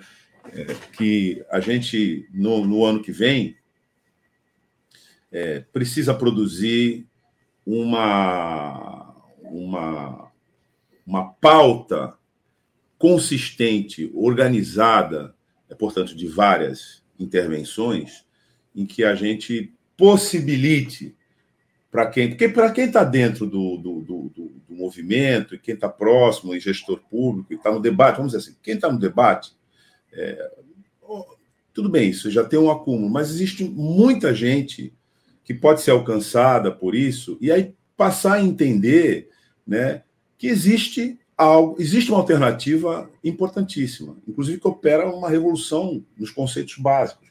Né? Em vez de trabalho e emprego, quer dizer, trabalho e renda, né? enfim, essas coisas todas que a gente vai aprendendo com, a, com a militância e com o movimento social da economia solidária. Aí, teve jeito, falei. Eu queria dar uma sugestão, assim, tomar liberdade para fazer uma sugestão à RBA Litoral. É, eu tinha até algum tempo atrás, me parece, eu já tinha falado isso. Eu sou um militante do movimento de economia solidária ligado ao Fórum e sou também consumidor do Livres, do grupo de consumo. Mas na Baixada Santista existem vários outros militantes ligados a todos esses projetos que eu falei. Então, eu queria dar uma sugestão de vocês convidarem nessa pauta que Douglas é, propõe, que seria maravilhoso, né? É, que se convidasse cada um ou dois desses, é, dessas pessoas que estão envolvidas diretamente no Óleo Noel, na Lavanderia 8 de Março, na Horta Bons Frutos, na Cipó Educação, no, na produção de velas, enfim.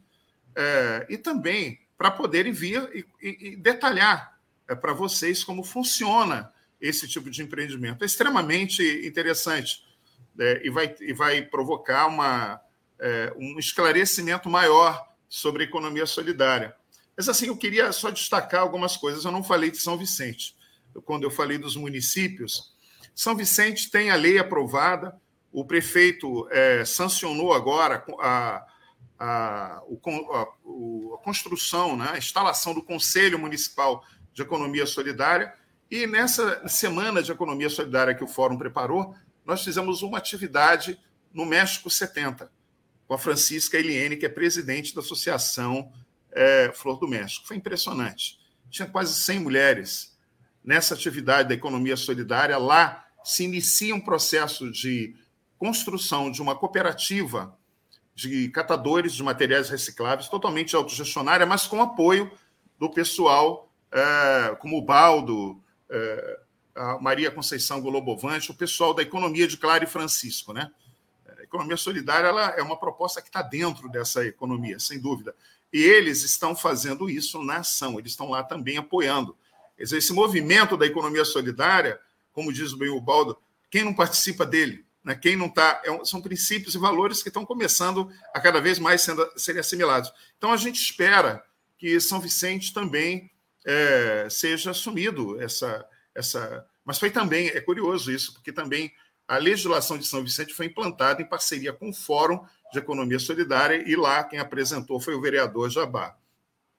Tem uma outra situação que eu acho, que eu acho importante destacar, que é a presença das universidades. Com a Dalva Mendes na Unisantos, que tem lá uma incubadora de, de, de empreendimentos de economia solidária. E também destacar a, a Unesp com o professor Davis Sansolo, que esteve no sábado também, e agora ele aprovou um projeto em que oito alunos e alunas, todos pretos, vão trabalhar no México 70 e na, e no, e no, na Vila Margarida, fazendo uma cartografia social para entender melhor o estágio de segurança, ou seja, eu diria que melhor de insegurança, né? alimentar da população, como está isso. Quer dizer, qual é o estágio de segurança alimentar que tem, apontando, é, criando indicadores de insegurança alimentar, nos mostrando isso. Mas é interessante isso, que é um projeto que são meninos todos pretos, pretas, são pesquisadores no início das suas carreiras, isso é muito importante, e eles vão estar lá, junto com a Francisca Eliene, estudando. E tem também a Unifesp, que sempre abre as portas para a economia solidária, com Jeffer, com é, enfim, com todas, eh, a Silvia Tagé, enfim, eh, eles sempre abrem as portas para a economia solidária. Nós já demos um curso, inclusive, o fórum eh, por eles, e nós nos juntamos a essa grande luta que eles travam, principalmente os militantes deles pela frente ambientalista, porque nós entendemos, por exemplo, que a incineração, uma unidade de incineração aqui em Santos, além de todos os males ambientais que isso vai causar, isso destrói, destrói a cadeia de reciclagem destrói com os catadores, destrói com a economia solidária. Nós somos contra isso. Nós estamos com eles nessa luta. Assim como outras lutas, como a cava aquática, isso é um absurdo, é um escândalo. A economia solidária, ela também luta. Ela só tem sentido quando ela incorpora a qualidade do ambiente, quando humano e não humano eles têm que viver em harmonia, em natureza, e não só entre os seres humanos. Então, isso são coisas, eh, aspectos importantes que eu queria destacar. E também, Douglas, é, eu queria destacar o, a entrevista do, do José de Seu, de Oliveira e Silva, para o Breno Altman. É, foi uma, uma, uma live que ele fez muito interessante. Alguns aspectos eu, eu concordo com ele, outros nem tanto. Num minuto de 59, 59 minutos, 59 segundos, ele vai falar do que um novo governo poderia fazer. Isé Disseu, ele cita a economia solidária. A economia solidária como uma base de construção de uma outra sociedade. Entre outras ações que ele cita, que eu, eu, eu recomendo para que todos assistam a entrevista dele no, com o Breno Altman, no Opera Mundi, né? É, e ele cita a economia solidária. Então eu vejo que também nos governos do PT é, a economia solidária poderia ser melhor trabalhada. É, Lula é um sindicalista, ele vem da ele vem da lógica emprego salário. Então todos nós temos que passar por um processo de transição solidária e apostar mais, é, jogar mais peso nesse modelo trabalho renda com autogestão dos trabalhadores. Me parece que o Zé de São compreendeu isso. Não, e foi, foi o Paul Singer, um, um fundador do Partido dos Trabalhadores, é, um professor maravilhoso, né, que nos trouxe essa, essa proposta é, do ponto de vista teórico e prático, apesar de que no Brasil ela já vinha sendo desenvolvida principalmente por é, implementação da Caritas, da Igreja. Ela já fazia isso no início da década de 80 e tudo, né? mas foi Paul Singer que, que, que sistematizou a economia solidária que lhe deu vida. E ele eh, foi o, o, o secretário nacional de Economia Solidária de 2003 até o dia do golpe contra Dilma Rousseff. Deixando muito claro que a Secretaria Nacional de Economia Solidária ela foi resultado da, da proposta dos movimentos sociais que, então, o presidente Lula acatou. É, foram os movimentos sociais que lutaram por isso. E a gente aqui na Baixada Santista, também enquanto movimento social, pelo Fórum de Economia Solidária e, e outros tantos militantes de economia de Claro e Francisco, como citei, é, da Frente Ambientalista e outros movimentos, também lutamos por uma, uma, uma economia autogestionária. Né? E isso é muito importante. É, isso pode fazer a diferença e nós estamos dando essa oportunidade a Santos e ao Rogério Santos para ele entrar para a história como prefeito que implementou uma política de economia solidária nessa cidade. Muito bem, Niltinho. Bom, a gente já está aqui com o nosso tempo esgotado, Niltinho, mas queria te agradecer a sua participação, por trazer essas explicações dessa proposta tão, tão importante que é que dá geração de renda, empregos, garantia de alimentação, né? E o mais importante, a conscientização política, porque às vezes as, as pessoas confundem, né, economia solidária, o assistencialismo, não é, não é essa proposta. Essa proposta é muito, muito mais ampla, né, de uma certa autonomia. E você está mais do que convidado para estar tá participando de outros programas. Com certeza a gente vai trazer aí as pessoas que você tinha sugerido para poder estar tá explicando os projetos que são muito importantes e já desejar para você um feliz 2022, um feliz Natal, né? Tudo de bom e agradecer a sua participação aqui com a gente. Eu agradeço imensamente mais uma vez esse convite. Eu fico muito feliz com essa possibilidade que Douglas, você, Sandro abrem de outras pessoas, outros militantes do movimento de economia solidária estarem com vocês, é, reafirmando que a economia solidária não é uma proposta assistencialista, ela não é uma proposta do PT, ela não é uma proposta do pessoal, ela é uma proposta dos movimentos é, sociais, do movimento social e deve ser assimilado por todos os, é, os segmentos. É, e gostaria também, além desse agradecimento, desejar a vocês, desejar a todas as pessoas que assistiram a gente muita energia em 2022. Energia para lutar e energia para viver, para que a gente consiga, nós possamos ser felizes como nós queremos ser, no coletivo. Energia para viver, energia para lutar. Viva a economia solidária, viva a Polsinja, Chico Mendes. Hoje tem uma live com o pessoal de Itanhaém, às 17 horas. Muito obrigado. Nós que agradecemos, Niltinho. Até o ano que vem. Valeu, Nilton. Bom trabalho. Tchau, Até o ano que vem. Até a próxima. Bom, e com isso a gente vai. Acho que esse chamado do pai. É, tem um chamado aí. Do, ar aí. Pode abrir, o, pode abrir o áudio, Sandro, não tem. do nosso pequeno Theo, né? O Theo já está ali, pai. Aí, a nossa agenda deve estar tá com a agenda lá, pai. Vamos lá. Então não vamos deixar o Sandro esperando muito. O Theo não vai esperar muito, não. A gente só vai dar um tchau aqui para a nossa audiência, agradecer aqui a interação, né? avisar que a gente está de volta amanhã. Amanhã a gente vai ter uns esclarecimentos sobre a Omicron, sobre a questão da Anvisa, sobre vacinação de crianças entre 5 e 11 anos, que a gente vai conversar com o infectologista Evaldo Stanislau. Então, vai estar aí para fazer uma grande prestação de serviço. Né? E também com o professor de economia, Daniel Vasques, também vai estar falando sobre os desafios da economia no Brasil para 2022. Então, é essa a agenda, de amanhã. Estaremos de volta amanhã com mais uma edição do Manhã RBA Litoral. Duas grandes entrevistas, não perca, amanhã às 9 horas aqui na RBA Litoral. E você que ainda não assinou o canal, assine para acompanhar a gente, que diariamente está aqui levando as informações e fazendo o debate sobre o contexto em que essas informações vão aparecendo e que a gente precisa interpretar. Até amanhã, 9 horas. Tchau, pessoal. Até amanhã.